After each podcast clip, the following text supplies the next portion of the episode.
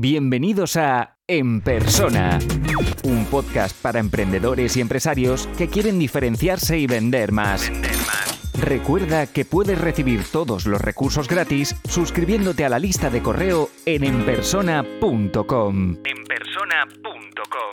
Un poco siguiendo la temática anterior de, de recibes un nuevo cliente, recibes una persona que necesita ayuda en su negocio online y ves que realmente no se está fijando en, lo importante.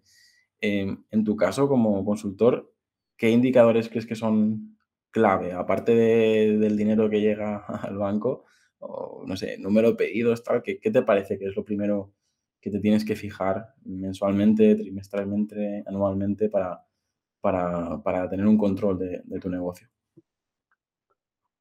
Bueno, el clásico porcentaje de conversión, para ver si por lo menos la web está mejor o peor optimizada o si estás haciendo bien el trabajo según el tráfico que tengas, pues ver cuánto conviertes.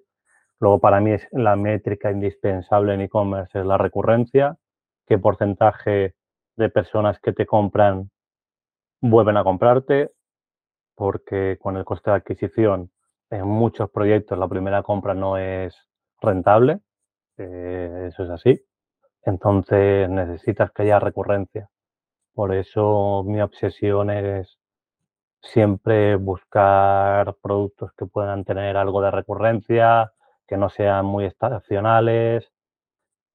¿Y qué más? Eh, bueno, pedido medio. Pedido medio porque si estamos hablando de tickets de 30 euros, 25 euros, vas a necesitar un volumen de ventas muy alto para conseguir hacer rentables e-commerce. Entonces, pues todo el tema de upselling, de cross-selling, para intentar hacer que ese ticket sea más alto, eh, me parece muy importante.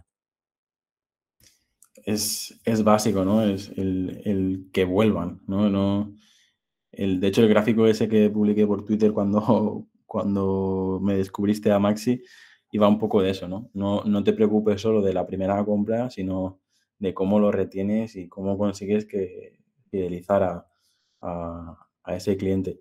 De hecho, en, en el caso de, de, la membresía, corrígeme si, no, me equivoco, pero es el, también es el, el char, ¿no? De cuántas, cuántas bajas tienes mensualmente o cuántas bajas tienes anualmente, dependiendo de si tu membresía es mensual o anual. Y, y creo que es lo, lo básico, ¿no? Para, para tener eh, controlado y decir, ostras, mm, la gente renueva y, eso hace que, que, que, el negocio se estabilice. Em, aparte de, estos, de estos indicadores, ¿qué, herramientas o qué, recomiendas para, para, medir todo, todo esto? O sea, si quieres, no sé exactamente si Shopify tiene las suyas propias o con el cuadro de mandos de WooCommerce ya es suficiente, pero eh, ¿qué es lo mínimo que, recomiendas tú para, para tener controlado esto? A ver, con Shopify te da las estadísticas, estas que hemos hablado, te, las da. Luego hay herramientas, pues bueno, un poco más avanzadas, como sería Hotjar o la de Microsoft, que no me acuerdo el nombre, que es gratuita, que hace lo mismo. Eh, que es para mapas de calores, para, para, grabar sesiones, porque una cosa que nos pasa a, lo que, a los que nos dedicamos a esto es que damos por hecho muchas cosas a la hora de navegar.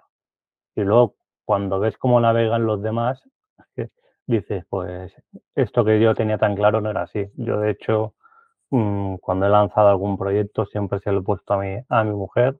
Ahora ya no tanto porque ya se mueve eh, bastante mejor, pero hace unos años que ella era cero tecnología, eh, veía cómo navegaba y yo me ponía nervioso. Decía, Dios mío, eh, si todo el mundo lo, va a hacer así, y entonces pues cambiaba algunas cosas. Y te ayuda, ¿eh? porque es lo que hablamos. Tenemos ya el chip tan hecho a esto que damos por, por hecho cosas que, que luego no, no, son tan evidentes para el resto. Entonces, grabar sesiones eh, funciona bastante bien. Luego, no, sé por qué, pero me ha recordado a, la época de, estudiante que yo estudiaba eh, cine y cuando te explican cómo están hechas las películas, eh, llega, llega, un momento que vas al cine con tu pareja y, y, dices, hostia, como ves todo cómo está construido, se pierde la magia porque tú ya no te tragas eh, según qué, ¿no? Porque tú ya, ya, lo estás esperando, ¿no? Por guion sabes que va a ocurrir esto, ¿no? Pues me, me, pasa un poco lo mismo con lo que acabas de decir, ¿no? Que llega un momento que ya tienes tan claro eh, cómo debe funcionar eh, la web y cuando ves que la utilizan de, de, una manera totalmente contraria, pues te ponen los pelos de, de punta, ¿no? Es, pero yo creo que es, es algo básico, ¿no? Eh, de hecho, siempre que Analytics o una herramienta de analítica eh, buena, eso es también fundamental. Y, y, yo creo que también hay mucho por hacer, ¿no? Eh, hace nada, la semana pasada me apunté a un curso y pff, lo decidí, no sé por qué. Bueno, sí, estaba en, en clase, en el entrenamiento de, de mi hijo de fútbol y dije, voy a, voy a probar de entrar desde el móvil madre mía, o sea, eh, prácticamente fue un reto conseguir conectarme y conseguir ver un par de sesiones de, de, del curso porque es que, que, para nada estaba adaptado a, a, móviles, ¿no? Yo creo que todavía hay mucho por hacer y, es, es como muchas cosas en la vida escuchar y a partir de, escuchar y mirar eh, ir, ir, mejorando, ¿no?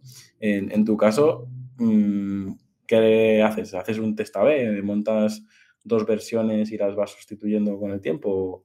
¿O, qué es lo ideal cuando te pasa esto? Mm, sí, lo, lo, suyo es probar, te sabe, igual que lo hago cuando hago email marketing, eh, es, es, lo suyo, eh, mostrarlo y dejarlo como unos 15 días y ver qué, qué es lo que pasa. Eh, al final sí que hay eh, clientes que te digan que tienes que entrar muy hasta eh, adentro porque eh, tienen muy bien hechas las cosas y lo que le falta es uno, unos retoques, pero es lo que dices tú. Hoy en día hay tanto por hacer que normalmente los clientes que llegan hay mucho por hacer antes de, de meternos a hacer sabe Por ejemplo, que tú decías, tema de diseño. Eh, bueno, si pides un Shopify, pues ya es suele ser responsive y tal, pero a día de hoy tienes en la mayoría de sectores tienes que diseñar pensando primero en, móvil y luego en desktop, porque el 85 o 90% de las visitas que te van a llegar van a ser por móvil. Entonces, como no está optimizado para móvil, estás perdido. Entonces, este tipo de cosas es lo que, pues lo que tú probaste en ese momento y fue todo un reto, pues eso lo deberían de haber probado ya. Sí, sí, no sé qué ocurría, que se, se comían el menú desde móvil y, y, algo tan básico de ir al menú, mis cursos y ya empezar una lección. Claro. Eh, tenías que irte, yo tuve que, o sea, descubrí que tuve que ir a la página de venta y, y luego pues a través de varias páginas y botones eh, conseguí llegar al curso, ¿no? Pero no, no estaba el, el, el menú como, como toca. Eh, creo que es básico lo, lo que hemos hablado, es decir, eh, tener controlado estos indicadores, conocer tus herramientas. ¿Cada cuánto crees que es interesante mirar esos indicadores? Yo normalmente suelo hablar de eh, mensual, trimestral, máximo semestral o anual. ¿Y por qué te lo digo? Porque hay gente como que se obsesiona, ¿no? Y las miraría cada media hora, ¿no? ¿Cada cuánto crees que vale la pena tener un, informe, un seguimiento de, de, tu negocio online? Bueno, a mí me gusta tenerlo cada 15 días, me, me gusta dar un, un vistacillo, como mínimo, aunque sea a grosso modo, pero ver por dónde van las cosas, porque a veces puede fallar algo, porque la tecnología es así, y que no te des cuenta y que hayan caído tus ventas en picado porque una automatización que has creado para no sé qué eh, ha dejado de funcionar. O, entonces, a mí me gusta estar bastante pendiente, no al nivel obsesivo de cada día, pero oye, un reporte cada 15 días o al mes, eh, trimestral ya no, yo creo que ya es demasiado, pero 15 días, un mes está, está bien. A mí me pasó algo similar con la automatización de Active Campaign, de que de repente se, se, se había parado y estuve en eso, pues, prácticamente 20 días o más sin, sin enviar los correos de bienvenida, ¿no? Es en plan, suscríbete aquí y, recibirás esto y lo otro. Y claro, hasta que no lo revisas o alguien se queja, no te das cuenta.